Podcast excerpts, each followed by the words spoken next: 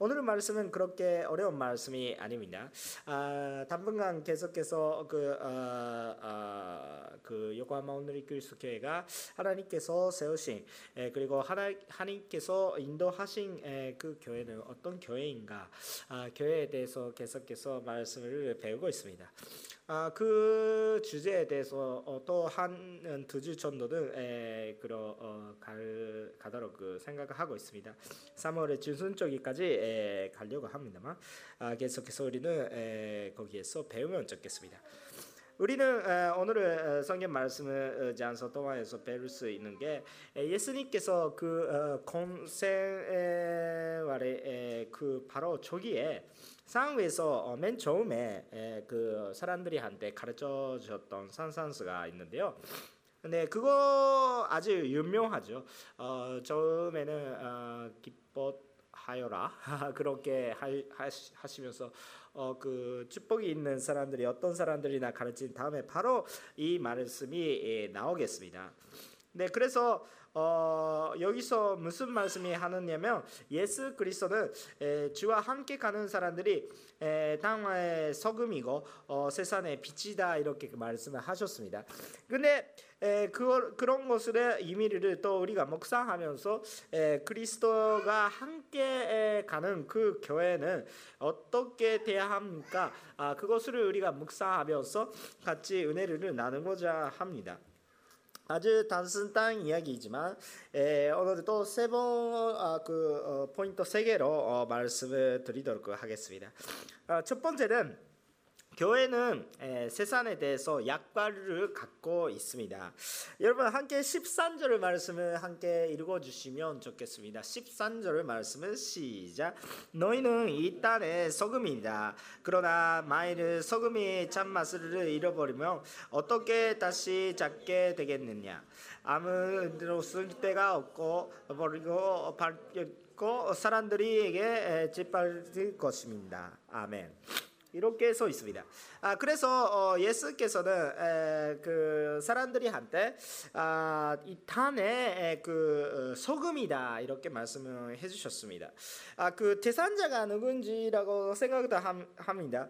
아, 여기서 너희는 이렇게 써 있으니까 아, 거기에 모이는 사람들이다 이렇게도 생각도 할 수가 있습니다. 에, 맞아요. 그 거기에 모이는 사람들이 있기도 했죠. 아, 그 당시에 모이는 사람들이 가라리아 집안에 살고 있었던 아, 그런 유대 인들이었습니다. 아, 그거 맞는 이야기입니다. 그런데 우리가 성경 제거를 읽을 때 이것을 우리에게 알려주신 것이다 이렇게 아셔야 합니다. 왜 우리한테 그 말씀을 하고 있느냐에 대한 것인데 그것은 바로 성경에 있으니까 우리에게 이야기하는 것이다 이렇게 생각할 수가 있습니다. 왜 그렇게 될까요? 그 성경책에 있는 예수님의 말씀은 예수님의 말씀을 하실 때 그냥 바로 바로 메모한 것이 아니에요. 아, 그, 그 당시에 그렇게 메모지가 없고요. 어, 이런 여러 가지 스마트폰도 없습니다. 녹음기도 없고요. 어, 그러니까 어떻게 하신가라고 생각하면 제자들이 그 많은 그런 그 경험이 하고 어, 예수님이 십자가 경험을 하고 그리고 부활도 경험하고 어, 세례 체험도 하고 어, 드디어 어, 그 단대하게 예수님이 선포를 하게 되신 다음에 근데 다음 세대에 아직 예수님이 모르시는 사람들한테 예수님이 소개하고자 하면서 버근소리를 쓰는 거예요. 그러니까 바로바로 바로 쓰는 것이 아니라 나중에 정리하면서 쓰는 것입니다. 아, 그렇기 때문에 여기에 그 우리들이 예수님이 버근소에 써 있는 것 모든 것이다 이렇게 생각을 하는지도 모르겠지만 사실은 예수님께서 하시는 것은 오히려 더 많죠. 버근소에 있는 것이 우리가 그 디베 시대에 있겠지만 아, 우리가 아, 구원 받기 위해서 어, 반드시 알아야 되는 것만 그써 있는 것이야. 그런데 무조건 하는 거 없어요. 무조건 하는 거 없는데 우리가 알아야 되는 것만 그 써 있는 거예요. 그러니까 우리가 들어야 되는 말만 선택하면서 썼죠. 그렇기 때문에 복음서에 써 있는 예수님의 말은 우리가 들어야 되는 말입니다. 그거 믿겠습니까? 그렇게 하시면 그 성경책에 있는 것은 아 그냥 아 그런 옛날의 이야기다. 아 예수님께서 여, 여, 여러저러 하셨는데 아무 의미가 없는데 그렇게 생활하셨다. 그렇게 생활하셨다. 그런 것이 아니라 우리가 딱 아셔야 되는 말을 남겨주셨죠. 그 예수님이 변, 그 그또그 인생 동안에서 모든 말을 다 복음서에 있는 것도 아니죠. 어, 사실은 예수님이 좋아하는 음식이 뭔지 모르겠어요. 우리는 그런 것도 상관없는 거예요. 어, 그런데 예수님께서 생선을 그냥 드셨다 그 의미가 있는 것이죠. 어, 그러니까 여러 가지가 있어요. 어, 그러니까 정말 필요한 것은 우리한테 그 말씀을 해주시는 것입니다. 그렇게 하면 우리도 그냥 말씀을 읽을 때 아, 그냥 그 아 옛날 이야기 아 그거는 조금 그 가산의 이야기 그냥 픽션다 이렇게 생각하지 말고 진짜 우리에게 메시지가 있다. 제자들이 전리하면서 어, 그냥 우리가 들어야 되는 것이 모두 다 써주셨다 이렇게 에, 아시면 아 그 성경적인 말씀이 좀 그 더 리얼하게 그 리때 리체 적으로 그딱 딱 느낄 수 있게 아 그냥 그 글자다 그것이 아니고요. 어, 정말 어, 재험이 수 있게 뭔가 편지스럽게 느낄 수 있지 않을까라고 생각도 합니다. 그래서 우리가 아셔야 되는 것입니다. 우리한테 말씀해 주시는데 자 그러면 예수님과 함께 가는 사람들 그냥 바로 교회 그럼 그 예수님 믿는 사람들이라고 생각을 하시면 어 그냥 그 어, 땅의 소금이란 어떤 뜻이 되시겠습니까? 에, 소금은 이 당시에는 뭐지 그 타에서 어 그냥 우리가 받아들일 수가 있겠죠. 아그아그막 단에서 그 많이 그 소금이 많이 있는 것이죠. 그 막 돌이 되고 있는 그 소금이 있고요. 여러 가지가 있는 것이잖아요. 아 그런데 일본에서는 바다에서 그냥 그 막 한국에서도 마찬가지지만 바다에서 그냥 소금을 아 받아들 때가 많겠지만 그 바다도 사실은 그뭐 어떻게 말은, 말하면 좋은지 모르겠는데 에, 연전라고 말은가 뭔가 그런 것에 동하여서 그 아, 조금 소금이 받아 어쨌든 타에서 받아들이는 것입니다. 아 그렇다면 아그 막 땅에서 그냥 받아온다 이렇게 근데 여기 이야기하고 있는 땅은 그냥 땅 그 어, 지명 그 흙이 그런 것을 의미하는 것보다 더 그 중요한 의미가 있겠죠. 그 단란 이렇게 이야기하시는 것이 바로 우리가 살고 있는 생활하고 있는 사회라고 생각할 수가 있어요. 아 그 딱 이 사회 우리가 살고 있는 이 세상 이렇게 생각하시면 어, 되겠는 것입니다. 그래서 그 그리스도와 함께 사는 사람들은 어디에 있습니까? 이렇게 단 속에 계신 거예요. 단 속에 위치되고 있는 거예요. 그렇다면 어떤 것입니까? 우리 예수님이 믿으면 뭔가 저 너무 이상한 사람 저렇게 그냥 보통 생활도 하지 않고 일도 하지 않고 어 그냥 그 세상에 버리는 사람들이다. 아 아니 예수님 믿는 사람이 세상을 버리는 사람이다. 그렇 지도 아니고 세상 속에 있는 것을 아셔야 됩니다. 그 단에 소금이에요. 단 단에 있어야 돼요. 어, 제 발음이 조금 안 좋은데 뭐 어떻게 그 그, 그, 여, 세상에 있어야 돼요. 세상, 세상에 섞어야 되는 것입니다. 아, 그런, 그런 것입니다. 우리는 그냥 하늘의 나라의 소금이도 아니고요. 우주의 소금도 아니고, 땅의 소금이에요. 그 예수님이 그냥 그 표현이 아, 명확 해요. 아 그래서 어 자 그럼 우리가 그 이 세상에서 어, 정말 이상하지 않고 그래도 참 소금이 돼야 된다 이런 거 무슨 뜻인가라고도 생각을 합니다. 근데 여기 보시면 그 13절을 보시면 그게 짠맛이다 이렇게 말씀하세요. 소금이 약간이 있는 거예요. 소금이 약간이 있는데 그 약간은 짠 짠맛이다 이렇게 그렇게 말씀하는 것입니다. 그래서 그 당시 세, 세상에 소금이 필요하는 중요한 그런 이유가 짠맛이 있었기 때문입니다. 근데 막 짠맛이 뭔지라고 조금 또 묵상하고 싶은 것입니다. 소금이란 것은 그 그 밥 먹을 때 그냥 소금이 참 중요하죠. 소금이 없다면 어디 어떻게 합니까? 맛 맛없는 거죠. 맛이 없는 거죠. 맛 그냥 맛 자체가 없는 거죠. 그냥 아무것도 없다. 그렇게 느낄 수가 있어요. 근데 소금은 어, 그냥 그 모든 것을 부배 부배라고 말하면 그 그냥 좀그 어, 그렇게 되는 것을 그 반지하는 그런 역할도 있고요. 어 그렇게 합니다. 그리고 소금이 없다면 우리는 어떻게 됩니까? 세상에서 소금이 갑자기 없어 버렸다면 우리 어떻게 됩니까? 우리는 살 수가 없습니다. 그냥 맛있으니까 그렇게 하는 것이 아니라 우리 몸에 한테 참 필요하는 것입니다. 옛날에 고등학생 때 참 공부하시는 분들이 아 그래 소금이 뭐예요? NaCl다 여러 가지 생각을 하실지도 모르겠어요. 아 그냥 샘물을 그냥 공부하시는 사람들이 소금이 없다면 어떻게 살아야 돼? 사람들이 그 샘물을 살아갈 수가 없는 것이다 이런 것을 배워본 적이 있는 사람들이 또 있습니다. 그런데 걱정하지 마세요. 오늘 그런 이야기를 많이 하지 않겠습니다. 그냥 그래도 그 이것만 아시면 좋겠습니다. 소금이란 것이 없다면 그 세면이 살 수가 없습니다. 아주 쉽게 이야기하면 그 소금이 없다면 우리 그 몸에 대해서 그, 유, 아, 그 영양유를 아, 낼 수가 없는 거예요. 그러니까 뭔가 먹어도 어, 그냥 영양 영양 있는 것을 먹어도 몸에 영양이 안 가요. 그렇기 때문에 죽어요. 아, 그렇게 된 거예요. 막 그렇게 되고 있어요. 저 아, 그, 너무 그, 그, 예, 너무 자세한 설명까지는 예, 이 시간은 조금 어렵고요. 아 근데 그렇게 되고 있는 거예요.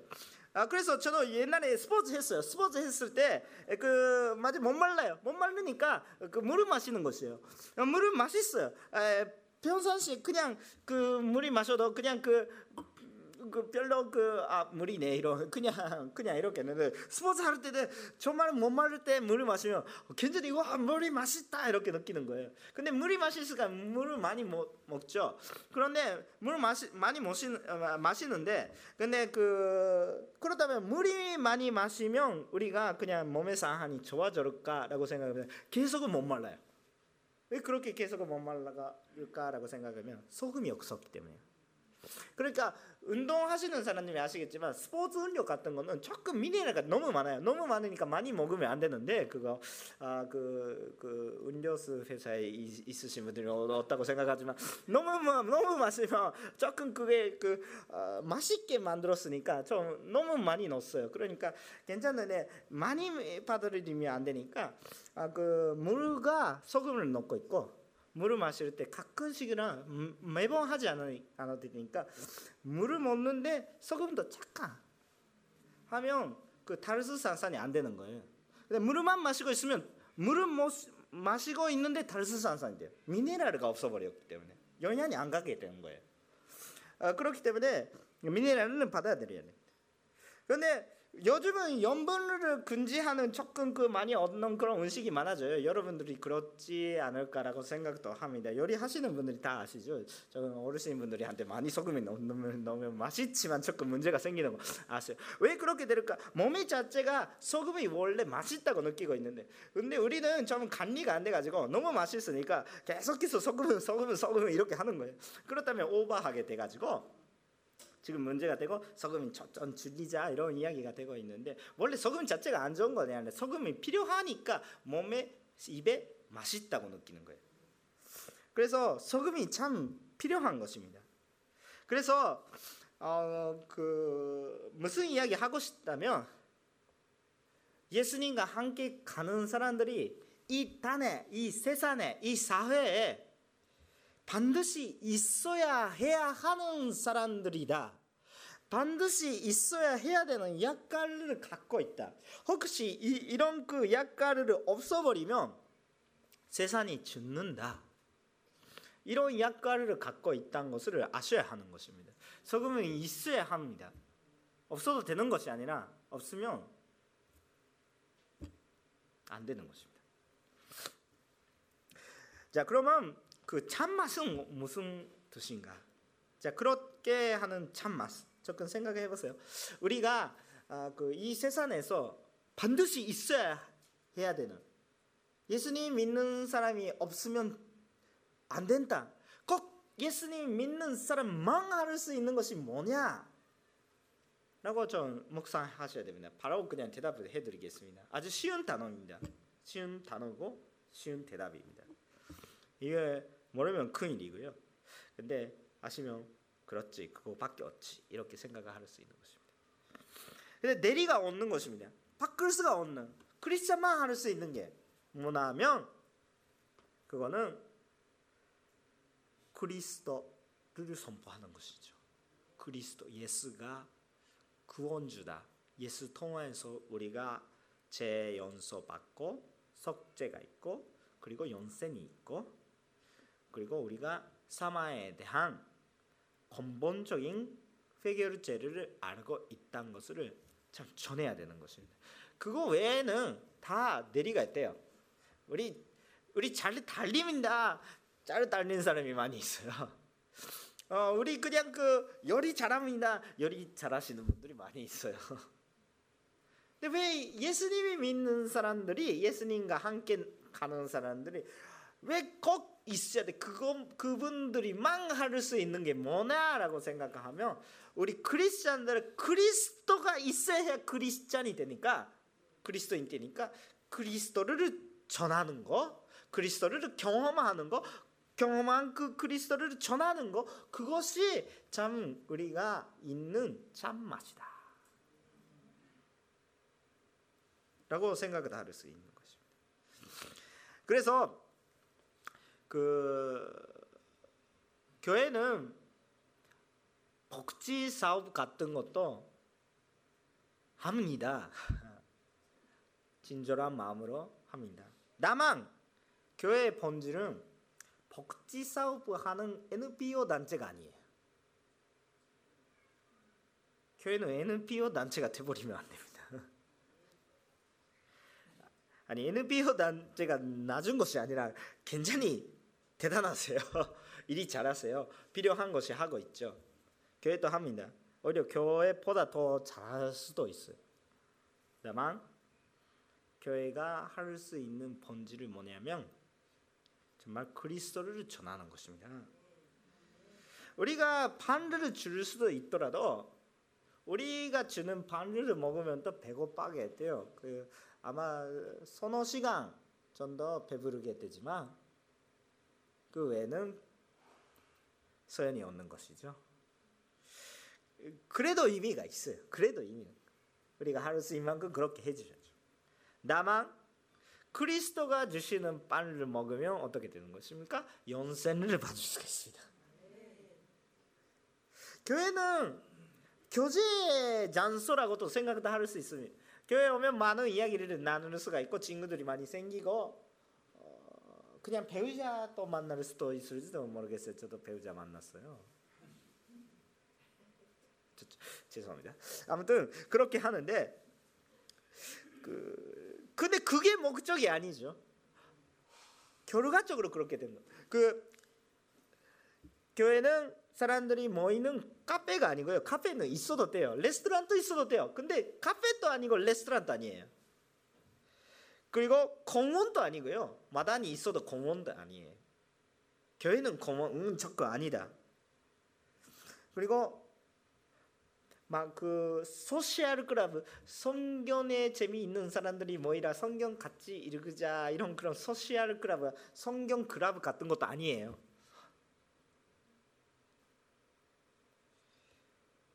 교회는 사람들이 모입니다. 교제대가 있어요. 사람들이 모이니까 얻는 것도 아니가 있는데 우리가 그리스도 중심적으로 모이는 것이 교회다. 그리스도가 중심이 있어야 돼. 그리스도 빼버리면 우리는 바이블 소시알 카페 이렇게 그렇게 될 수가 있어요. 근데 그렇게 되면 그리스도가 없으니 우리는 자기 중심적으로 되면서 사람들이 얼굴만 잘 보여가지고 어, 좀 많이 싸움이 돼요. 근데 그리스도가 있으면 어떻게 됩니까? 그리스도가 있으면 그 힘들어도 모여요. 왜냐하면 그리스도에 모, 모아, 모이고 싶어서 오히려 그 힘듦이 자체가 아 또 우리가 손숙하게 되는 기회다 이렇게 생각할 수 있. 저 이상하게 되는 거예요. 보통 그냥 사람들이라면 그 힘든 거 있어요. 왜 가? 이렇게 생각하는데 우리 힘듦이 있어도 기뻐서 갑니다. 머리가 이상하게 됐냐 이렇게 생각도 하겠지만 그리스도 그리스도의 진심적인 모임이니까 그렇게 되고 싶은 거예요. 우리가 그 서로 있는 그런 것보다 또 그리스도에 만난 것도 매력적이에요. 혹시 그런데 우리의 그 교제의 중심에서 그리스도가 나가버리면 없어버리면 어떻게 됩니까? 크리스천 모임에 그리스도가 없어버리면 우리한테 뭐가 남으니까 제가 남아요. 그리스도가 있으면 제가 있어도 회개하고 회개할제가 있어요. 그런데 그리스도가 없다면 회개 아그 죄송합니다. 죄밖에 안 남아요. 그렇 그렇다니까 제 결과가 많이 나와요. 헤어짐이 많이 생기고 사만이 많이 생기고.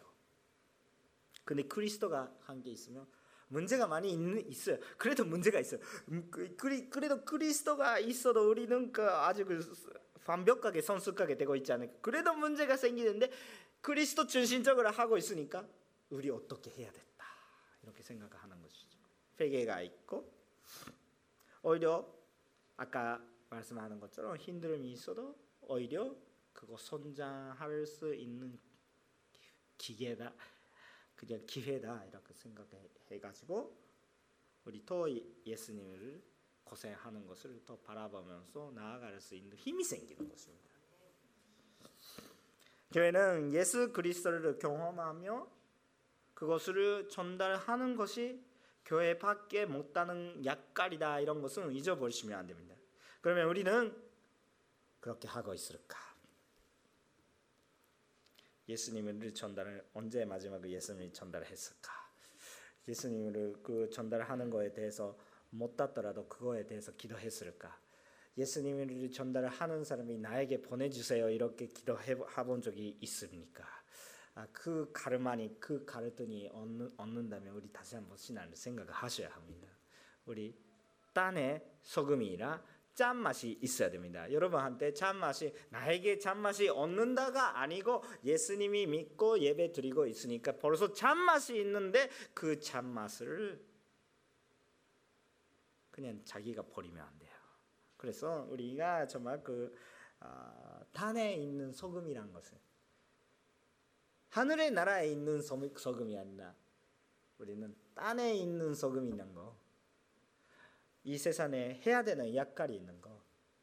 그것을 잊어버리시면 안 됩니다. 그 두 번째 포인트인데 세상의 빛이 그러니까 교회는 세상의 희망이다 이런 것을 나누겠습니다. 14절 15절 말씀을 함께 읽겠습니다. 시작. 너희는 세상의 빛이다.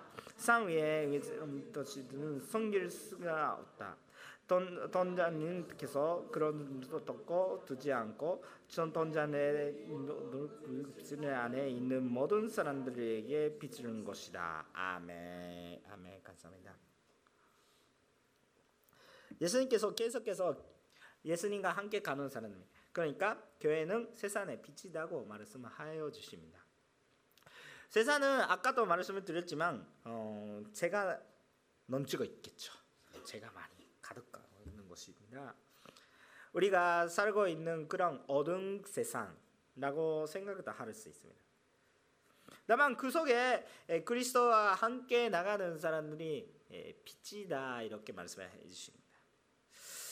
그 아까 그 소금이랑 아, 똑같은 그런 말씀이라고 생각하지만 그러니까 이 세상에서 약과를 갖고 있다는 뜻입니다. 근데 세상에 약과를 갖고 있다 이렇게 말씀을 한다면 어, 그냥 타의 소금이만 이렇게 이야기하시면 되죠. 왜 또 세상의 빛이다 이렇게 말씀하시죠? 단의 소금이만 아니라 세상의 빛이다 이렇게 말씀을 하시면서도 아 빛은 아, 반드시 우리가 살, 살기 위해서 반드시 필요한 것이기 때문에 아 그거는 아 그렇다 이렇게 느낄 수가 있는데 왜 빛이다 소금이다 이거 두 번 그런 그렇게 그 말씀을 해주셨을까? 그런 다른 것을 설명하고 싶기 때문입니다. 그런 그런 그 뭔가 소금이 있는 특징도 있고 빛이 갖고 있는 특징도 있는 것입니다. 그래서 우리가 따로따로 그냥 그 생각해야 되는 것도 있는데 우리 소금 바다, 우리 빛이 바다 이렇게 되는 것이 아니라 둘 다 같이 있는 거예요. 그러니까 예수님이 예수님이 따라가고 있는 사람이 빛처럼 사람이 있고요. 소금처럼 사람이 있어요. 그런데 둘 다 다 갖고 있어요. 어떤 거냐면 소금은 너무 보이면 안 됩니다. 예를 들면 소금은 없으면 안 되는 것인데 너무 보이면 안 되는 거예요. 여러분 그 소금을 좋아하더라도 소금 100g에 고기 한 그릇, 1g 이렇게 하면서 아 그게 맛있다 이렇게 느끼지 않아요. 아, 왜 이거, 고기 이거, 이거밖에 없고 소금밖에 없어 이런 게 재미가 없어요. 그 거기쯤에 가면서 고기가 100g 소금이 조금만 있으면 된다 이렇게 하는데 고깃집에 가는데 우리 우리 고깃집은 소금이 굉장히 좋아요. 소금이 굉장히 좋은데 거기는 조금만 밖에 안 좋아요. 그, 그 매력적인 있습니까? 그렇지 않, 않아요.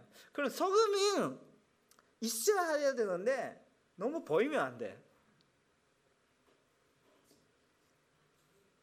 소금은 녹아야 되거든요. 소금 소금 자체가 그냥 있으면 안 돼요. 소금은 녹아야 되고 얻는 것처렇게 보이는데 먹으면 맛이 있는 거야. 소금 소금 대로 가고 있으면 안 돼요. 우리는 우리 우리다 이렇게 하고 있으면 안 돼요. 우리가 녹을 때 역할을 감당할 수가 있는 것이죠. 굉장히 좋은 방향성을 보여주시는 것입니다. 석은 필요하지만 석을 너무 넣으면 요리가 너무 짜게 돼가지고 안 좋게 돼. 적당히 있어야 되는 거죠. 근데 없으면 맛이 없습니다. 그래서 우리가 석은처럼 약간 갖고 있는 사람들이 오히려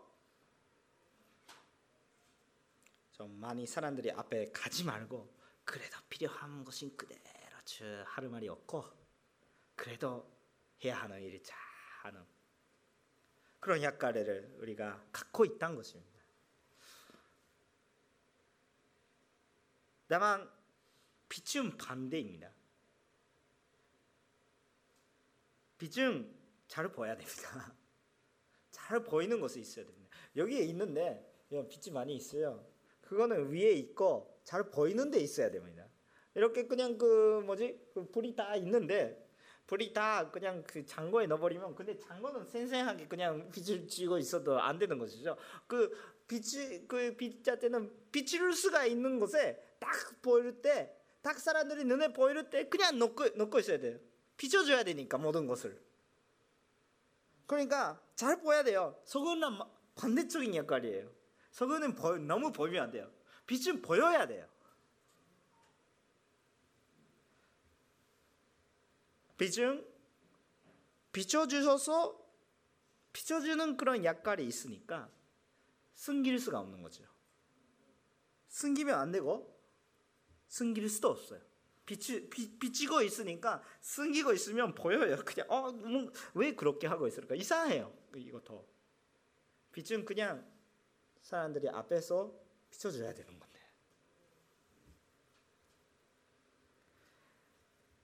그런데 우리가 가끔씩 예수님께서 우리가 세상의 빛이다 이렇게 말씀해 주시는데 우리는 가끔씩 우리 그 정도 세상에 빛을 줄 수가 있을까라고 생각하는 거예요. 여러분 세상에 줄 수가 있습니까? 세상에 보여드릴 수가 있는 것이 있습니까? 가끔씩 우리 가끔씩 아니라 항상 우리는 우리 세상에 보여드릴 거 없다 이렇게 생각하는 거예요. 근데 그거 착각이에요. 요한복음 1장부터 아 1장 1절부터 18절까지 말씀인데 예, 요한복음 1장 1절부터 18절까지 말씀인데요. 조금 깁니다. 저는 아까 열심히 그 있는 연습을 했는데 연습을 하고 있었어요. 노조회사한테 물어보세요. 노조 그 계속 있는 그 준비했어요. 준비했는데 잘 되는지 어떻게 모르겠어요. 여러분 함께 도와주세요. 자 조금 긴데요. 어, 함께 읽겠습니다. 시작. 태초에 말씀은 계셨습니다. 그 말씀은 하나님과 함께 계셨고 그 말씀은 하나님이 있었습니다. 어, 그분의 태초에 하나님과 함께 계셨습니다. 모든 것이 그분의 통치에 심고 그분의 없이 될 것이 아무것도 없었습니다. 그분의 안에 세면에 있었습니다. 그 세면이 사람들의 빛이었습니다. 그 빛은 어둠 속에 비춰져 있지만 어둠은 이 그들같이 못됐습니다. 하나님께서 보내신 사람이 있었습니다. 그 이름은 요한이었습니다. 요한은 그 빛이 건에 증언이 하고 증인이었는데 이는 그부터 사람들이 묻게 하려고 하셨습니다. 요한 자신은 그 빛이 아니었습니다. 아, 그는 다만 그 빛을 증언을 위해 온 것입니다. 참 빛이 있었습니다. 그 빛이 세상에 와서 모든 사람에 비춰주었습니다.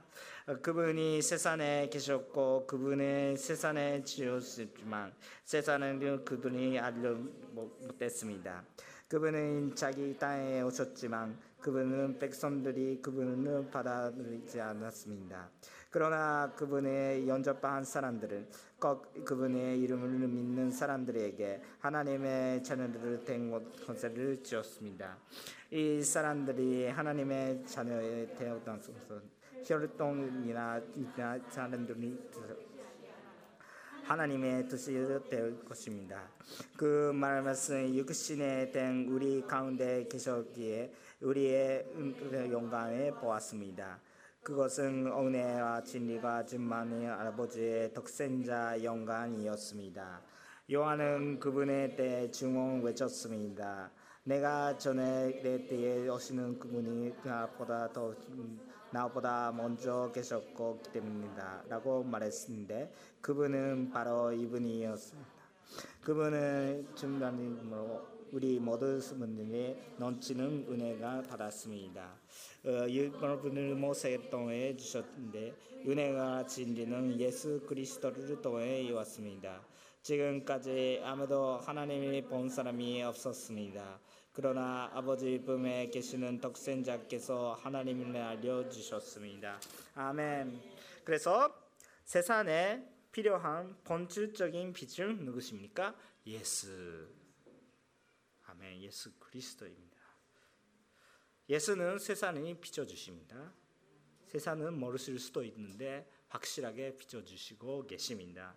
그래서 예수가 함께 사는 사람들이 예수가 그리스도라고 선포하는 사람들이 그리고 반대하게 그렇게 하는 것입니다. 우리가 비중 없다고 생각도 하겠지만 우리는 너무 그런 그 힘이 없다고 생각하겠지만 우리가 중요하는 것이 아니라 우리 속에 있는 예수님께서 비춰 주시니까 우리는 비중이 있어요. 비추고 있어요. 그것을 우리가 아셔야 합니다. 우리가 비추고 있으면 비중 예수밖에 없는 것입니다. 뭐 다른 비중 없어요. 있게 생각하고 있는데 모르는 거예요, 사람들. 진짜 비중 예수밖에 없는 것입니다. 무슨 비중입니까? 그 어, 우리가 죄를 죄와 사마에 대한 회결죄란 비중 예수님이밖에 없는 것이다. 그래서 우리는 숨기면 안 되는 것입니다. 로마서 1장 15절부터 16절을 다시 한번 읽겠습니다. 로마서 1장 15절부터 16절을 아, 짧은 것이지만 함께 읽겠습니다. 시작. 아, 그러므로 로마에 있는 사람들에게도 전하길 원합니다. 나는 복음을 부끄러워하지 않습니다. 이 복음을 모든 믿는 사람들에게 구원을 주시는 하나님의 능력이 있기 때문입니다. 먼저 유대 사람이고 다음에 그리스 사람들에게입니다. 아멘. 그 복음을 전하는 것은 그 바울이 굉장히 원하고 계셨던 것을 그냥 써 있는데 부끄럽지 않게 간절히 그냥 그 전하고 싶습니다. 여러분 복음은 전하고 싶으니까 간절히 전하고 싶으니까 나만 구원 받으면 좋겠습니까? 복음을 전하고 싶으니까 주님과 함께 가는 사람이 복음을 전하고 싶은 사람들에게 되는 것입니다. 내가 정말 복음은 전하고 싶지 않다. 정말 다시 한번 주님과 관계를 살펴봐야 되는 필요가 있어요. 왜냐하면 그 길이 주님과 함께 나가고 있지 않았기 때문입니다. 주님과 함께 가는 길은 복음을 전하고 싶은 길입니다.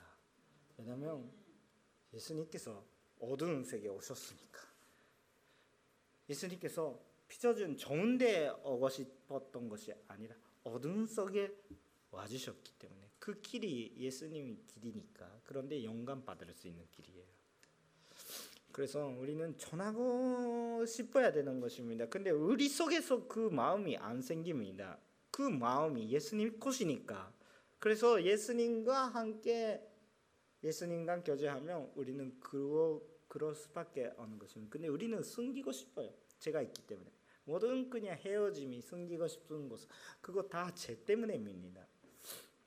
우리 너무 그 인생을 너무 많이 성장하면 아 그 사진 찍자 이렇게 하면서도 그 나이가 먹으면 먹을 수대로 그냥 그냥 아 나는 괜찮습니다 이렇게 점점점점 멀리 가요. 그런데 그 많이 제 경험은 아, 조금 많이 얻는 사람들은 그 어떻게 되면 사진 찍자 예 이렇게 하면 애들이 근데 똑같은 여섯 남자들이라면 저도 그냥 나이가 먹으면 그냥 자 사진 찍자 20대 30대 여자애들이 아 잠깐만요 이렇게 하면서 그냥 하 는데 왜 그렇게 할까요? 부끄러운 거 있어, 있으니까요. 뭐가 부끄러운지 사실은 예수 주님의 안에서 부끄러운 것 하나도 없지. 그런데 그렇게 하는 것은 우리 사실이 우리 속에 죄가 있기 때문에 그렇게 된 거죠. 그러니까 우리 사람들이 앞에 나가고 싶잖아요. 예수 나는 예수입니다. 아니 저는 뭐 그리스도인인데 아, 말하고 싶지도 않고 이야기하고 싶지도 않고 근데 나만 조금 조용하게 나가겠습니다. 그게 하나님께서 원하고 계신 것이 아니죠. 너가 원하고 있는 거죠. 하나님께서 원하고 있는 거 아니죠. 하나님께서 그렇게 하라고 성경 말씀 어디에 써 있습니까? 알려주세요. 혹시 있으시면 저는 회개하겠습니다. 전 잘못된 소리가 했으니까 잘못된 사람이에요. 하나님의 마음은 그렇지 않습니다. 당신들이 세상의 빛이다. 숨기면 안 된다. 좀 말하라 이렇게 말씀하고 있는 것이죠. 물론 핍박에 있는 아, 그리고 그 밖에 가 있는 세상도 있어요. 그래도 그냥 나는 크리스천다. 이슬람권에서 나는 크리스천다라고 외국인들이 이야기할 수 있어도 현지인들이 그렇게 하면 안 되죠. 못하죠. 그런데 그런 상황에서도 빛 대로 그냥 할 수 있는 그래도 복음을 전하고 하, 전하고자 하는 그런 노력을 하세요. 이슬람 공에서도 전도하고 있는 사람들이 더 있어요. 우리 지금 살고 있는 사회에서 무슨 법이 우리가 크리스찬다 이렇게 이야기하는 것이 반제하고 있습니까? 그런 법이 없어요. 그 자유가 있다고 말씀해 주신 거예요. 우리 복음을 전하고 싶습니까? 전하고 싶지 않다. 정말 그 주님과 관계 말씀을 잘 읽으셔야 합니다. 말씀도 읽지도 않고 기도도 하지 않고 주님을 갈망하지도 않고 그냥 그 예배 나오고 있으시면 모르는 거죠. 주님께서 원하고 있는 것이 진짜 기쁨도 몰라요. 진짜 기쁨 고생 속에서 나타나는 건데. 아무래도 우리는 숨기면 어떻게 됩니까? 세상에 어두워져요. 옛날에 제가 그 먹게 하고 있는 동안에 그 건동지 안에서 젊은 애가 다른 교회 젊은 애인데 근데 다른 교회 젊은 애가 우리 같이 좀 모이고자 하면서 그 청년 집회를 하자 이렇게 말씀. 근데 그 그때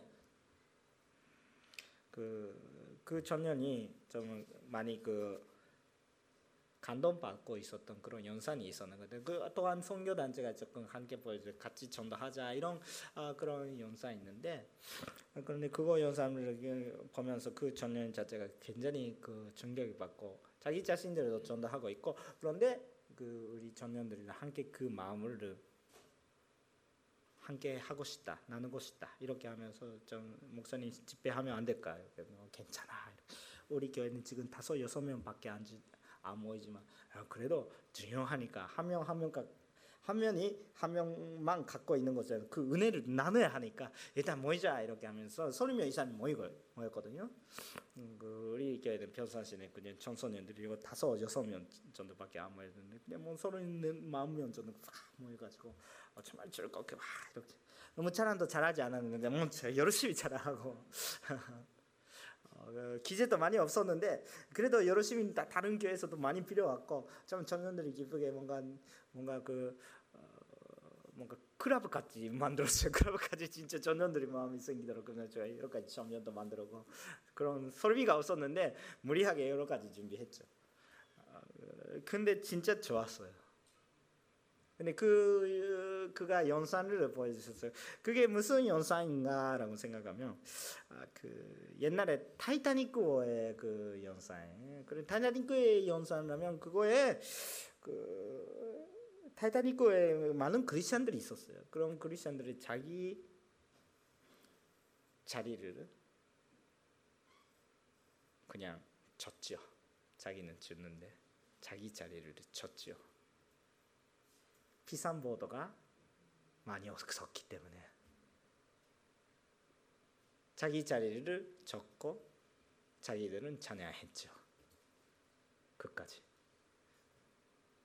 그 역사가 있잖아요. 역사적인 뭐 그냥, 그냥 만든 픽션가 아니라 논 픽션 이야기죠. 간준잖아요. 근데 그거 보면 그, 그거 보여드리면서 아 우리 이 세상에서 이렇게 살고 있는 것이다.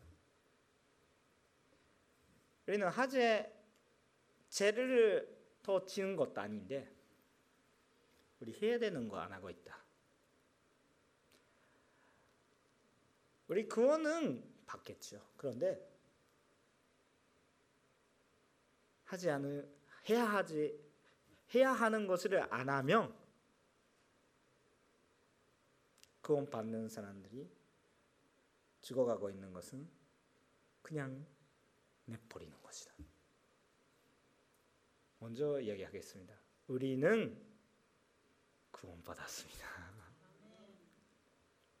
그래서 고생하셔야 합니다. 우리 안전지대에 있어요. 힘들어도 그래도 영적인 안전지대 벌써 있어요. 그런데 우리가 하지 않으면 세상에 얻었고 우리가 하면 구원 받을 수 있는 사람이 우리가 안 했기 때문에 죽어요.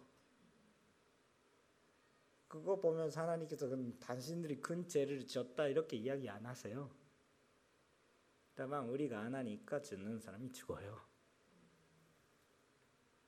그런 영적인 인상 안에 있는 거 아시니까 이렇게 하시면서 그냥 전천들이 눈물 흘러가지고 감동받고 이렇게 했어요. 저는 거기에 있었지만 설교는 안 했어요. 자리만 지켰죠. 그 청년이 무슨 교육을 받았어요? 근데 영적인 인준만이 있었는 거죠. 돈도 없었어요. 돈은 이 교회가 돈이 많았죠. 설비도 좋아요. 설비도 없고 사람들이도 없고 근데 주님께서 주신 열정 있고 많은 사람들이 그냥 내가 하라 하라고 이렇게 이야기하는 것이에요. 청년들이 와서 하면 되시겠습니까? 허락해 주세요. 나는 기쁘죠. 잘하라 이런 그런 느낌이죠. 오히려 내가 하자 하자 하더라도 아무도 안 따라와네 이런 사람인데 저는 자체가 그런 거죠. 우리 세상에서 하셔야 할, 할 수밖에 없는 그냥 하지 않으면 그 가만할 수가 없는 자기 눈에 앞에서 그냥 사람들이 죽어가고 있는 것은 그냥 감, 그냥 그거 보면서 나 뭐 나랑 상가가 없다 이렇게 할 수가 없어요. 왜냐하면 예수님께서 거기에 있으니까. 그런 식으로 우리는 하셔야 해야 되는 일이 있는 거죠. 교회는 세상에 비춰주는 희망입니다. 그 속에 예수 그리스도가 있었기 때문입니다. 우리 한 사람이 한 사람도 마찬가지입니다. 그러니까 그 어두운 세계를 비춰주는 그 사명을 우리가 얻고 있는 것 절대 잊어버리시면 안 됩니다.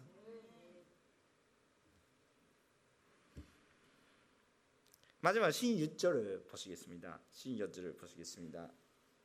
16절을 오늘 본문 말씀은 16절을 보겠습니다. 시작 이와 같이 너희도 너희 사람들이 주라. 그래서 그것들이 너희 위한 사람을 보고 하나님 하나님의 영광을.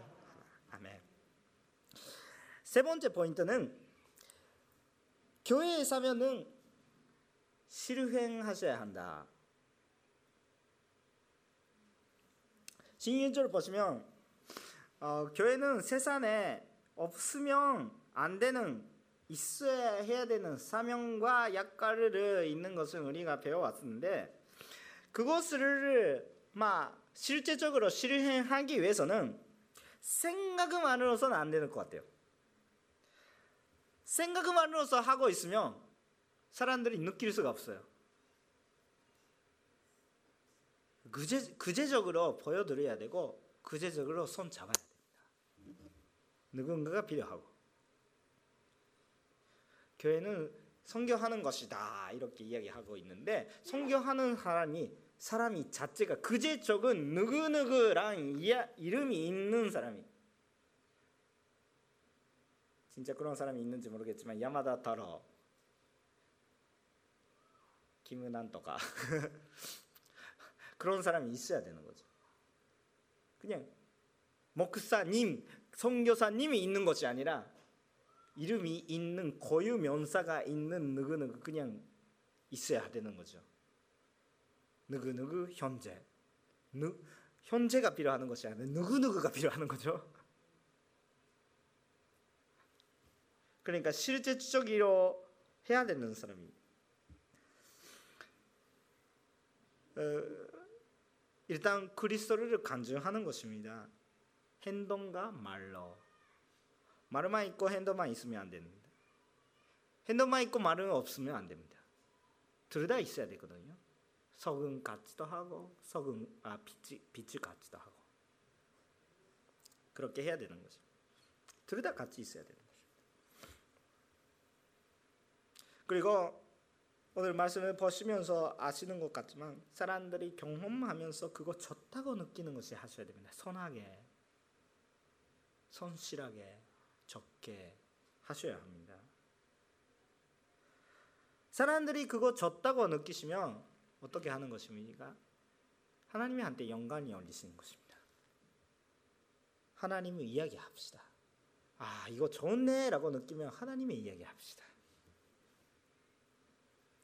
우리가 그렇게 생각하면 좋은 일이다라고 생각하면 다 포지티브한 일이 같이 생길 때가 있어요. 아 좋은 것에 해야 되는 좋은 것이 해야 돼. 근데 그 좋은 것에 대한 느낌도 조금 바꿔주시면 좋겠어요. 예를 들면 다 포지티브한 이야기라는 어떤 것이냐 금방 올림픽가 있기를 바랐는데 막 어떻게 된지 모르겠지만 있기를 바라요. 근데 올림픽에서 금메달을 뽑는 받아는 거다. 그거 주면 사람들이 더 진짜 하고 진짜 좋은 거다. 사람들이 의견도 듣고 그것도 좋은 일입니다. 그것도 좋은 일이에요. 사람들이 진짜 하는 그 그것도 좋은 일이에요. 그거 좋은 일이 아니다 이렇게 이야기하고 있지 않고 그것도 좋은 일이에요. 다만 그것만 아니에요. 그거는 다 모두 사람들이 다가 할 수가 없고요. 근데 반대쪽으로 또 좋은 일이 네가티브한 상황 오히려 마이너스가 되고 있는 상황 동안에서도 좋은 일은 이루, 이루어지죠. 오히려 좋은 일은 우리가 핀치에 있을 때 이루어질 때가 있습니다. 뭔가 안 좋은 일이 생길 때, 뭔가 행복하지 않은 일이 생길 때, 우리 모습을 사람들이 보고하고 있습니다. 안 좋은 일이 생길 때 그냥 화나고 육신대로 움직이면 그거 안 좋은 일이죠. 안 좋은 일이 생길 때 우리 인내하고 회개도 하고 더 좋아지기 위해 노력하고 있는 모습이 오히려 안 좋은 상황 속에서도 사람들이한테 희망을 주고 희망을 계속해서 선포하게 되는 좋은 일이 될 수가 있습니다. 그렇기 때문에 그냥 아주 아주 좀 아 당신 성적도 좋겠네 당신 좋은 회사 다니네 당신 좋은 그 일이 하셨네 그것도 좋은 일입니다. 그래서 학생들이 그냥 그 회사 다니는 사람들이 좋은 일이 하세요. 좋은 일이 하는 것은 나쁜 일이 아니에요. 근데 뭐를 위해서 하는 것이죠? 하나님의 영광 위해 잘 공부하셔야 되면 자기 위해 물론 그렇죠 그런데 또 하나님을 위해 하시는 것입니다 하나님한테 부끄러운 것들 하지 마세요 그런데 열심히 했습니다. 접수는 안 좋았습니다. 합격은 못했습니다. 다만 그 속에 어떤 자세, 모습을 갖고 가는 것이 진짜 좋은 일이 할 수도 있어요. 합격은 못했습니다. 에 합격은 못됐다 이렇게 하고 있으면 그거 좋은 일이 아닌데 합격을 못했더라도 아 또 나는 공부하면 좋겠다. 합격을 못하는 것도 통하여서도 하나님의 영광 올리자. 이렇게 하시면 사람들이 주목받을 수 있습니다. 일이란 것은 포지티브한 의미만 아니라 네가티브한 것에서도 할 수가 있는 것입니다. 아무래도 우리들이 일이 하셔야 돼요. 제가 충격을 받는 이야기가 있었습니다. 조금 전에 그 초대교회에 대해서 우리가 공부하는 계기가 있었습니다. 초대교회란 것이 어떤 이야기냐면 그 바울과 뭐그 베드로와 그런 시대가 조금 지난 시기 초대교회. 이게 바로 시작하는 그런 바울이 그냥 개척하는 그런 교회. 에르사렘에 있었던 교회는 진짜 초대교회 지낸 초대교회인데 아 그것도 참 중요하지만 그 왜 중요하는가 이렇게 예수님이 직접 유의함 받고 있는 예수님이 세워졌던 교회다 이렇게 말씀할 수 제자들이 직접 세우는 교회니까 우리 교회의 원점이니까 우리 신앙의 시작이니까 참 중요한데 그러니까 우리도 악의식 그러니까 사도행전적인 그런 교회를 바라고 있는 거죠. 다시 한번 시작 점에 보면서 계속 계속 가고 있는 것이죠. 그런데 그 당시에 그러니까 예수님이 믿는 사람이 썼던 그런 글자가 그리고 예수님이 안 믿는 사람들이 크리스천이 어떻게 생각하는 거에 대해서 쓴 글자가 남아 있어요. 남아 있는데 그거 보면서 굉장히 많은 것을 느꼈습니다. 예수님 않는 non 크리스천가 그 당시에요. non 크리스천 초대교회 그러니까 AD 그냥 100년, 200년 그 정도 시기, 시기 그러니까 지금부터 170, 100, 800년 어, 전에 100, 900년 전에 그 정도 이야기인데 그 당시에 non 크리스천이 크리스천이 봐서 크리스천이 어떻게 생각하는 거에 대한 그런 그 글자를 그냥 남기고 있어요.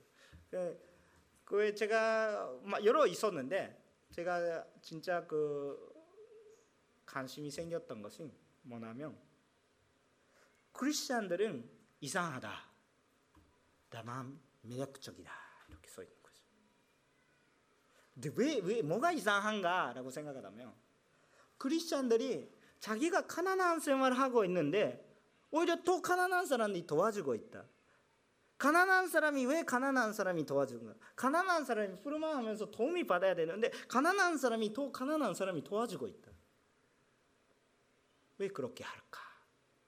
이상하다. 근데 매력적이다 이렇게 써 있는 거죠. 아까 이야기했죠? 크리스천들이 땅에 살고 있는 거예요. 세상의 빛이 땅의 소금이에요. 근데 소금이라 빛이니까 약갈이 있고 막도 있고 그냥 빛도 있는 거예요. 그래서 이게 뭔가 있다라고 느끼지만 근데 땅이 있고 세상에 있는 거예요.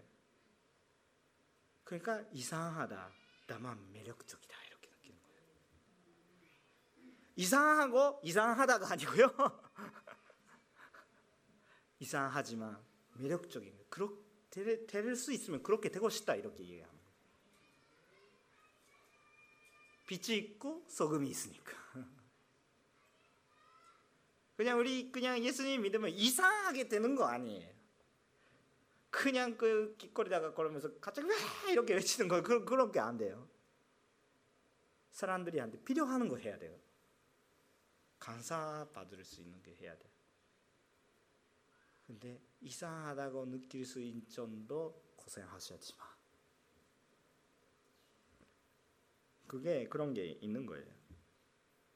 크리스천이 자기 신앙에 대해서 쓴 글이 있으면 초대교회 사람들이 성경책이 조금 뒤에 이야기예요. 그러니까 성경 이실에 그냥 보면서 어, 무슨 무슨 그냥 편지 그 신약 성경 뒤에 이야기예요.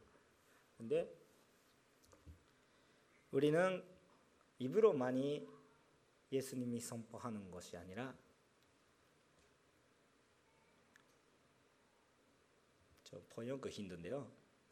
사람의 말씀을 사람을 살자고 그냥 말씀은 잘 이야기하는 것이 아니라 말씀으로서 산다고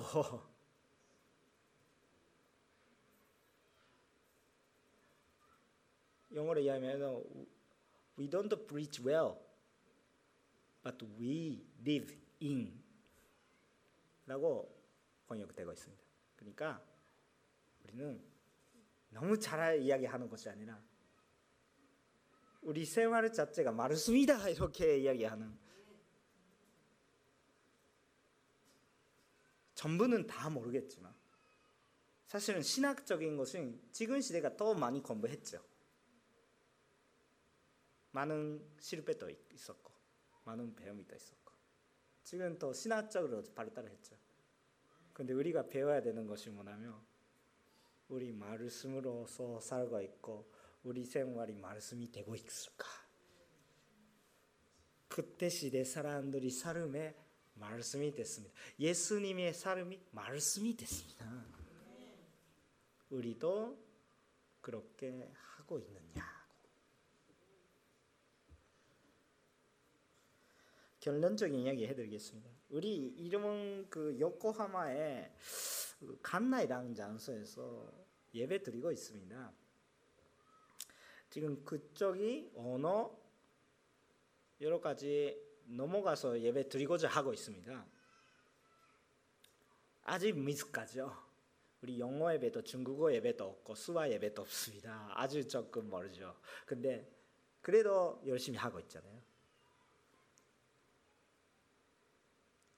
여러 사람들이 유일한 하나님을 예배하고 있습니다.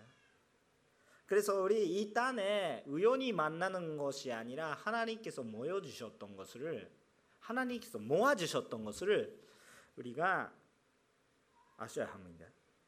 그거는 하나님께서 모아 주셨기 때문에 의미가 있는 것이 약간 있는 것입니다.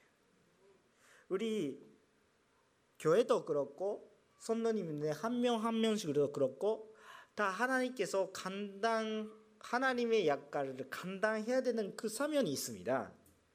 그 사면은 우리 생활 속에서 구체적으로 돼야 됩니다. 아니 우리 목사님이 있으니까 목사님이 있으면 괜찮다. 목사님 기도하시면 됩니다. 네, 저도 기도합니다. 그, 나도 그런 사면이 있습니다. 다만 여러분도 있어요. 내가 전달을 못하는 사람이 여러분 여러분만 전달하고 있는 사람이 있었기 때문에 지금 여러분이 크리스천이 된 거예요. 여러분이 크리스천이 되는 것만 아니라 여러분 뒤에 많이 사람이 있어요.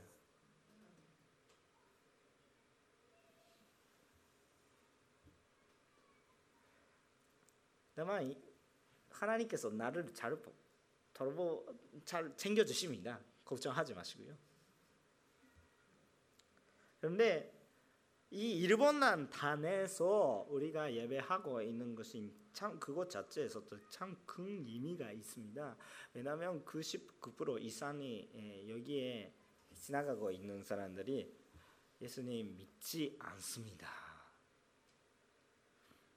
우리가 이 세상에서 입도 막고 행동도 안 하고 있다면 어떻게 됩니까? 타이타닉에서 들어 그냥 죽어가고 있는 사람들이 보면서 나는 그냥 괜찮다 바이바이 이렇게 하고 있는 거예요. 그렇게 하고 싶은 것입니까 진짜 여러분? 고생하셨더라도 여러분은 구원을 벌써 받았습니다. 그거는 움직이지 않습니다. 확정된 것입니다. 그 확정되고 있는데 그냥 죽어가고 있는 건 내 버립니까? 세면을 버리는 거랑 마찬가지예요. 그게 좀 우리가 아셔야 된다. 나만 우리 힘으로 못한다 이렇게 생각하죠. 그렇다면 기도하셔야죠. 못 돼요. 다 못 돼요. 사실이에요. 그러니까 기도해야 되는 거죠. 하나님 해주세요. 도와주세요. 여러분 어떻게 하면 좋은지 모르겠다면 어떻게 하면 좋은지 기도하셨습니까? 그거에 대해서 가르망하고 잠도 못 잘 때가 있었습니까? 그거에 대해서 눈물이 흐렸습니까? 흘리고 계시는 사람들이 더 계시죠. 알고 있습니다. 그러니까 우리는 그렇게 하면서 정말 기도하셔야 되는 것입니다. 우리가 못하는 거에 대해서. 그러니까 아니 나는 그런 그 증거가 없어요. 그렇다면 그렇다면 증거가 없으니까 안 하는 것이 아니라 증거가 없어요. 증거 보내주세요. 기도하고 있습니까? 어떻게라도 그냥 전달을 하게 하여 주세요. 한 명이라도. 그 우리 기도의 방향성 바꿔야 됩니다. 뭐가 없으니까 안 된다. 뭐가 없으니까 주세요. 하겠으니까 이렇게 그냥 기도해야 되는 거예요. 우리 교회는 윤년 후에 아마 확실하게 알고 있는 것은 우리 예배단이 잃어버립니다. 자유롭게 기도하는 장소는 없어버립니다. 우리 공동체는 그럼 확정되고 있는 것입니다. 아, 그거에 위해서 기도해야 되는데 우리가 바라는 것은 예배단이 아니에요. 우리가 바라보고 있는 것은 영혼이에요. 그거 위해서 우리가 뭘 준비해야 될까를 생각하면서 섬겨야 됩니다. 그게 정말 그 우선순위가 있거든요. 그래서 일단 그거 보면서 자 우리 뭐뭐 뭐 없으니까 안 된다 이렇게 포기하면서 아 그냥 가세요 이렇게 하시는 거 아니라 우리 정말 주님이 약간 바라보면서 우리 참 섬겨야 할 때는 고생하셔야 될 때가 있습니다. 아니 그렇게 너무 어렵지 생각하지 않고 오늘부터 기도하세요. 정말 그 내가 누구한테 말씀을 전해야 합니까? 무슨 일이 하셔야 합니까? 기도하면 생각이 나요. 아 이분입니까? 생각도 안 했는데 그냥 지나가는 학교의 반 친구 성교 태산자라고도 생각도 하지 않았던 사람들이 기도하고 있으면 그렇게 보여요. 포기하고 있었던 가족들이한테 성교하고 싶게 돼요. 왜 우리한테 뭐 벌써 속은 잔맛이 있고 빛이 있고 숨길 수도 없고 그냥 가만히 있을 수도 없어요. 그렇게 된 거예요. 우리 그렇게 된 샘물이 되는 거예요. 새 샘면 받았으니까 그거 하지 않으면 오히려 영적으로 숨 막혀요. 그렇게 하는데 숨 막히지 않다 이렇게 좀, 좀 예수님과 관계를 다시 한번 돌아보, 야 되는 거예요. 우리 오히려 예수님이 전달하고 있지 않은 거에 대해서 숨 막게 하는 것인데 그렇게 돼요. 여러분 편안하게 예배 드리면 영적으로 힘들게 되지만 힘들게 예배 드리면 영적으로 분성하게 됩니다. 무섭게 느끼는데 저도 할 수가 없는데 주님께서 해주시니까 기대가 되지 않겠습니까? 놀라운 역사가 요코하마 온누리교회 동하여서 이루어지는 것을 믿고 여러분들을 축복하겠습니다. 기도하겠습니다.